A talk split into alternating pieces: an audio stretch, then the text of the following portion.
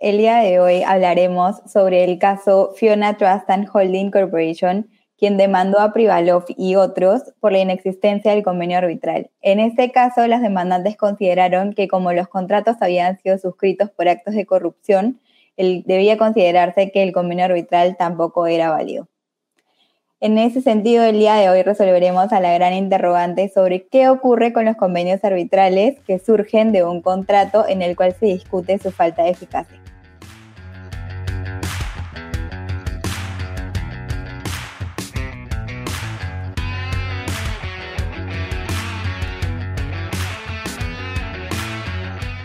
Hola, ¿qué tal? Mi nombre es Jorge López Fum, soy miembro de Arbitraje Alumni y el día de hoy voy a cojustear este séptimo capítulo de Convenio Arbitral, el video podcast de Baxel Consultores y Arbitraje Alumni, con Mario Drago, socio de Baxel Consultores.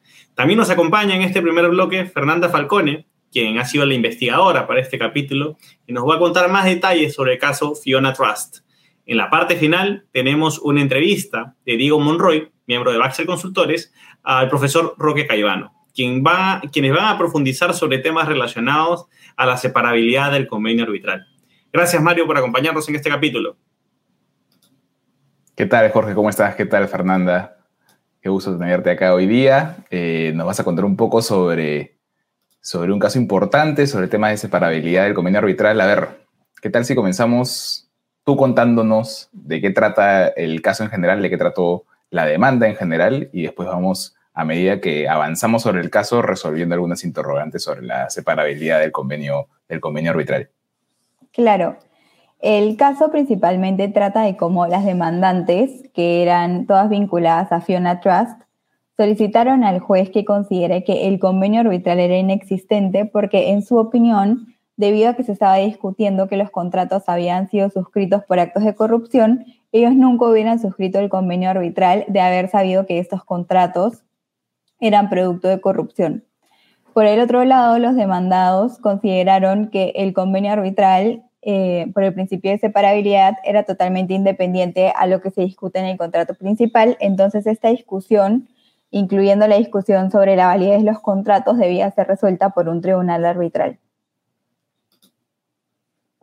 Y sobre ese tema, a ver, entonces tenemos un caso que es el que nos va a llevar a discutir, que es el Fiona Trust Holdings versus Privalov y otros, que nos va a llevar a discutir el principio de separabilidad del convenio arbitral. Y aquí, eh, de repente, Jorge, ¿qué es esto del principio de separabilidad en términos muy abstractos del, del convenio arbitral?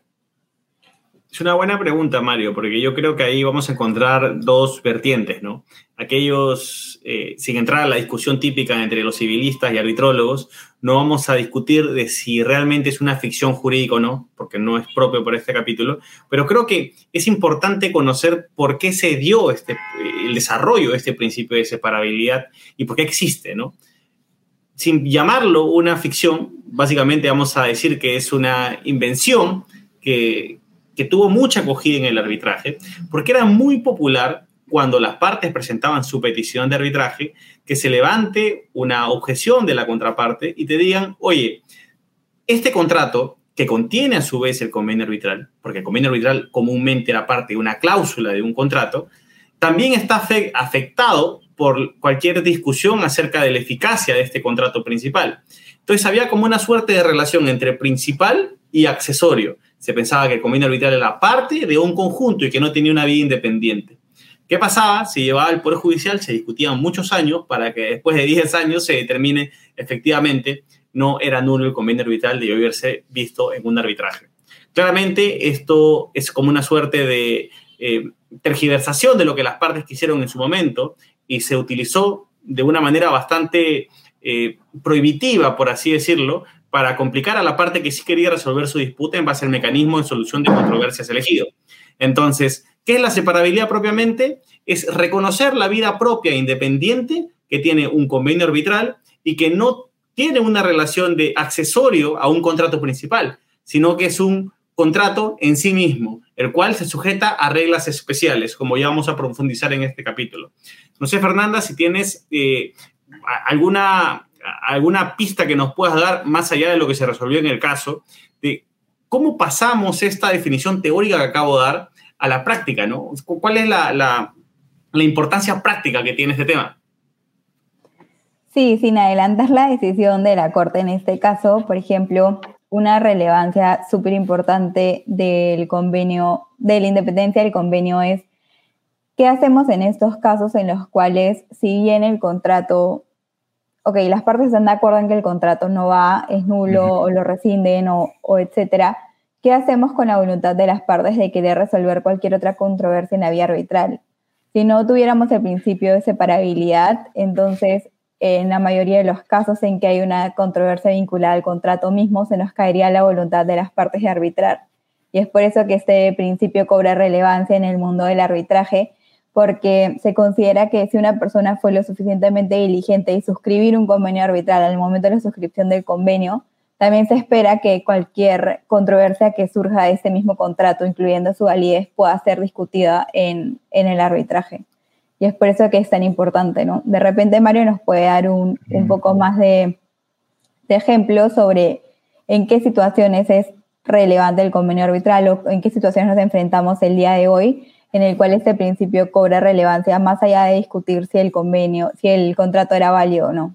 Sí, son, son cuatro situaciones relevantes que tenemos que tomar en consideración, pero antes de eso quiero tomar un, par de cosas que ustedes han dicho eh, y que creo que de verdad que pareciera que, el, litigio arbitral, que la regulación arbitral eh, ha, inventado la pólvora, pero eso es un poco más de, principios del derecho para, para quien no está familiarizado con el arbitraje o recién está entrando a este mundo, puede esto parecerle algo muy disruptivo ¿no? Decidir que la cláusula sobre, sobre quién va a ser la jurisdicción, digamos, básicamente, sobrevive a un contrato, incluso en circunstancias en las cuales el contrato es nulo, por casos tan, tan, tan, este, eh, tan fuertes como un tema de corrupción, por ejemplo.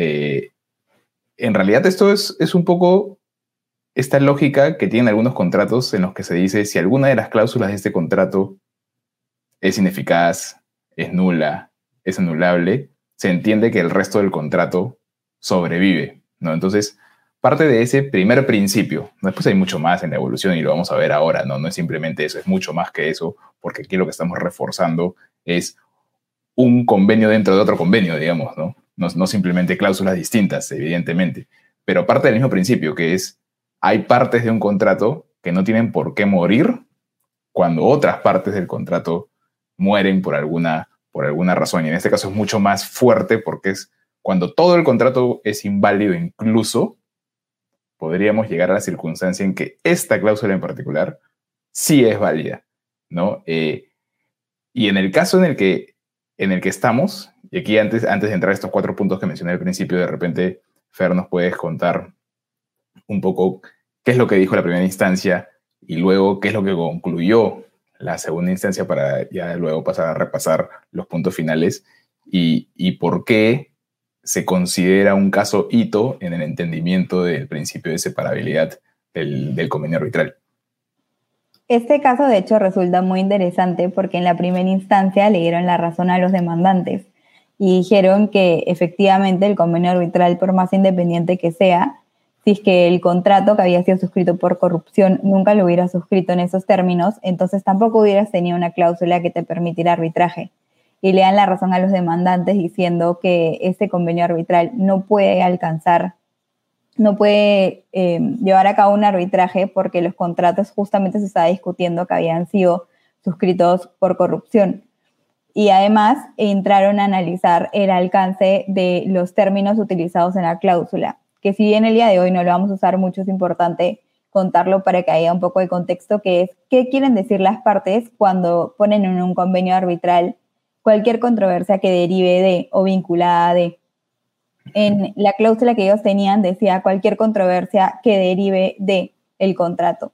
Entonces, el juez de primera instancia consideró que no podías incluir bajo esta explicación de ese derive de una nulidad o una rescisión, en ese caso, de un contrato por corrupción y mantener un convenio arbitral válido para resolver este problema de corrupción.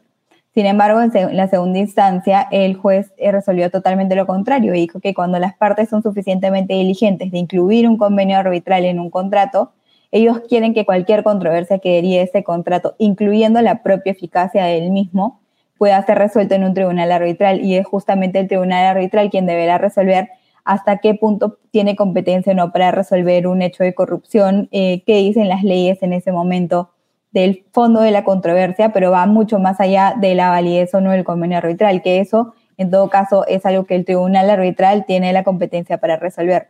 Y es por eso que en el siguiente bloque el doctor Roque nos hablará un poco sobre em, qué pasa con el principio de competence, competence que está directamente vinculado al convenio arbitral. Excelente. Sí, sí, sí. Jorge, ¿quieres decir algo? Sí.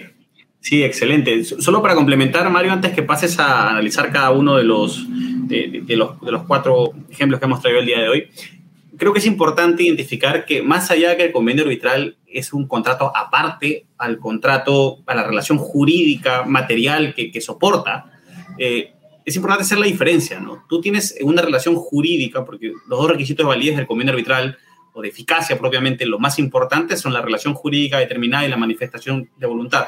La relación jurídica se basa en un contrato material, en el que se discuten derechos sustantivos. El convenio arbitral, si bien es un contrato, es un contrato para arbitrar. O sea, es un derecho adjetivo, por así decirlo, ¿no? Entonces, es bien curioso porque he visto en la práctica y hablando también con, con mucha, muchos doctrinarios nacionales e internacionales, que se utiliza el principio de separabilidad del convenio arbitral para propósitos diametralmente distintos. Se utiliza para decir, pese a que este contrato principal es inválido, el convenio arbitral es válido y en consecuencia este contrato tan inválido no es. Entonces, utilizan este puente para darle eficacia a un acto que claramente no lo tiene. ¿Por qué es importante conocer esta distinción?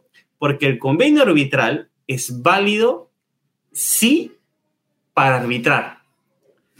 Lo vas a llevar a arbitraje. Va a estar relacionado con el principio de competence competence, que nos va a hablar el doctor Roque Caivano, y en un capítulo especial vamos a, detallar todo, todas las aristas que esto, que esto implica. Pero en el arbitraje, un tribunal podría llegar a determinar que el propio convenio arbitral es, inválido en sí mismo. Es decir, eh, más allá de entrar ya a cosas que la vamos a analizar en los próximos capítulos, es importante conocer esta diferencia. La separabilidad no implica que el convenio arbitral sea válido per se. Es la potestad que tiene el tribunal para poder analizar ese acto jurídico, que es un derecho adjetivo. Solamente eso, Mario. Claro, y también, o sea, y agregándole a eso, tampoco implica que todo lo que está en el marco de una controversia es arbitrable, ¿no? O sea, hay situaciones por ejemplo, las que son de fuerza pública como temas penales. Y por eso este caso es muy interesante porque al hablar de corrupción, ¿no? Pareciera que estamos hablando de un tema que es de competencia de las cortes penales. Y ahí es donde entra a, entra a discutirse si es que puede sobrevivir un convenio arbitral en el mar contrato que pretende ser anulado por corrupción, ¿no? Y entonces creo que es un gran caso porque nos lleva a la situación más extrema posible, digamos, ¿no? que es la de fuerza pública frente a una situación concreta particular de una relación, de una relación comercial. Pero ya para no extendernos en el, en el tiempo, eh, lo que quisiera compartir con ustedes aquí, creo que podemos colaborar todos, es cuatro cosas interesantes sobre la autonomía, sobre la autonomía del convenio arbitral. Yo les voy a hablar de la primera, que es muy fácil, y eso es lo que hemos estado hablando en realidad a lo largo de estos, estos primeros 15 minutos, que es que la invalidez del contrato principal no afecta al convenio arbitral. Y justamente lo que hemos estado diciendo es que por este principio de separabilidad, por este principio en el que cada uno sigue su, su curso independiente, pese a estar incluso en el mismo documento, pese a tratar de regular la misma relación jurídica, lo que se busca con el principio de separabilidad es que ante cualquier controversia, incluso sobre la existencia misma del contrato, el convenio arbitral puede, eh, puede ser analizado de manera, de manera independiente y eso tiene que ver también, por ejemplo, con lo que vamos a hablar en otro capítulo y que hemos adelantado, que es el tema de competence, competence, que seguro el doctor Roque de Cabano nos va, nos va a adelantar en la entrevista en el, en el siguiente bloque. Luego viene otro principio eh, relacionado a la separabilidad Sí, en, el segundo lugar tenemos que el convenio arbitral puede regirse por una ley nacional distinta a la del contrato principal. Es decir, tan es así que el convenio arbitral como contrato mismo es tan independiente que las partes podrían incluso considerar que la ley aplicable al fondo del contrato en sí mismo, al contrato que incluyó supuestamente este convenio arbitral, no debe ser la misma. Por ejemplo, puedo considerar que el convenio principal se rige por el Código Civil peruano, pero la validez del convenio arbitral la tengo que, evaluar en base al, Código de Bélgica, con lo cual em, eso demuestra la importancia del principio y la autonomía que existe realmente entre el contrato principal y el convenio. Claro. Tercer punto, a ver, Jorge, tú nos puedes aquí deleitar. Que incluso dentro del mismo sistema legal, uno puede utilizar determinadas herramientas o particularidades propias de interpretación, como reglas de interpretación distintas, por ejemplo, ya no tanto cambio legislativo directamente, sino reglas de interpretación para aplicables solamente al convenio arbitral. Y esto está relacionado al punto anterior que nos comentaba Fernanda, ¿no? Son tan sofisticados los convenios arbitrales últimamente y se respeta tanto esta condición de independencia que las partes, eh, incluso para analizar el tema de capacidad, para analizar los requisitos de arbitrabilidad, los requisitos sobre finalidad del convenio arbitral, porque claro, una, tienes una interpretación sistemática, tienes la interpretación para dar utilidad, las cláusulas propiamente que no necesariamente aplican al contrato principal, las puedes analizar en el convenio arbitral. Entonces, son disposiciones típicas.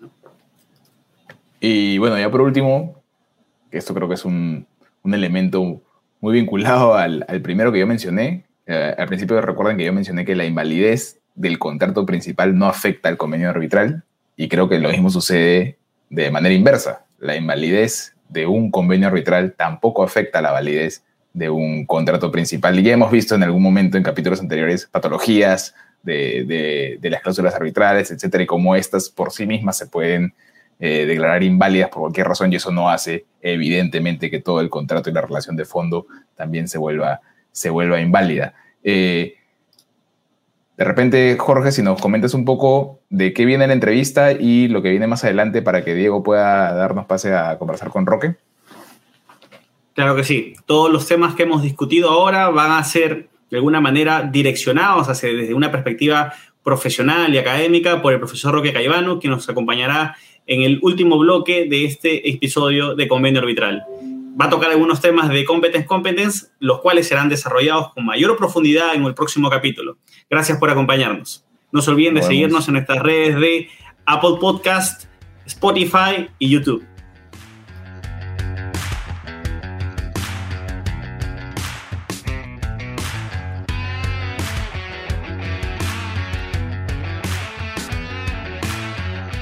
Muchas gracias Mario y Jorge eh, bienvenidos de nuevo a nuestro sexto episodio de Convenio Arbitral. Eh, como lo pudimos observar anteriormente, el episodio gira alrededor principalmente del principio de separabilidad de la cláusula arbitral. Y para poder ahondar un poco en, en estos temas, hemos traído a una persona que verdaderamente no necesita introducción en nuestro, en nuestro campo, una persona que hace demasiado por los aspirantes a, a árbitros jóvenes y que es el organizador principal de eh, la competencia internacional de arbitraje. Entonces, bueno, creo que no necesitas más introducción, Roque. ¿Cómo estás? ¿Qué tal? Buen día, muchas gracias. Un gusto estar con ustedes. Muchísimas gracias por estar acá, Roque. Estamos muy emocionados y bueno, pues básicamente la, en la parte anterior de este podcast discutimos un poco el caso Fiona Trust, en el cual, eh, digamos, la conclusión a la que llegamos es que eh, el, el, tribunal arbitral tiene la competencia de decidir eh, sobre, eh, digamos, en los casos en que se, en un contrato principal se, se, está alegando la, algún vicio como la, la, nulidad o la anulación. Lo que, lo que dijo el tribunal arbitral en el caso Fiona es que en todo caso la cláusula arbitral se mantiene. Entonces, en este caso, nosotros queríamos preguntarte qué pasa en aquellos casos en que los alegatos eh, giran alrededor de un vicio de nulidad completo, total, que no, que no tiene reparación eh, en el sistema jurídico. Y si se mantiene en ese caso la, la digamos, la autonomía de la, de la, del, del convenio arbitral. Sí, mm, eh, muchas gracias. Yo creo que el principio de la separabilidad o su aplicación no tiene tanto que ver con la calidad de subsanable o insubsanable de la nulidad que se invoca, sino respecto de cuál es el acto jurídico del cual se invoca la nulidad. Porque si se invoca la nulidad insanable o sanable respecto del contrato, el principio de la separabilidad aplica. Mientras que no se aplica en caso en que eh, la, mejor dicho, no, sí, no se aplicaría el principio de separabilidad, pero sí se aplicaría el principio competence-competence en el caso en que lo que se invoque sea la nulidad del propio convenio arbitral. Y este es el, el key de la cuestión en materia del tratamiento del principio de la separabilidad. Saber qué acto jurídico es el que las partes están impugnando, independientemente de cuál sea el carácter de la nulidad que se está invocando respecto de él.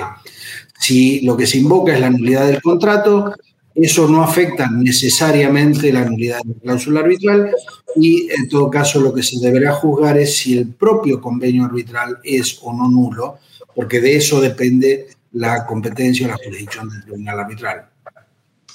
Muchísimas gracias. Y de hecho esto es muy interesante porque justo uno de los problemas con los que nos encontramos que queríamos discutir aquí era qué pasaba un poco cuando el, cuando lo que se impugnaba era la existencia misma del contrato. Nos preguntábamos, ¿eso, eso sí generaría una, digamos, que no se aplique el convenio, digamos, el principio de separabilidad? Y también nos preguntábamos, ¿quién sería el competente para, para conocer de esas, de esos, digamos, de esas pretensiones de inexistencia? A, mi modo de ver, Diego, eh, el hecho de que los principios de la separabilidad y el principio competence-competence sean conceptualmente distintos y eh, aspiren a tratar temas distintos, tienen una simbiosis tal que lo que permiten es que el tribunal arbitral pueda retener su jurisdicción inicial, aunque sea al solo efecto de determinar si tiene o no tiene competencia, independientemente de cuáles sean las razones que se argumenten para eso. Por eso es que el principio competence-competence no solo aplica cuando lo cuestionado es la validez del contrato principal, sino también cuando lo que está cuestionado es la validez del propio convenio arbitral. Y el cuestionamiento puede ser por la inexistencia o puede ser por la invalidez del contrato o del convenio arbitral.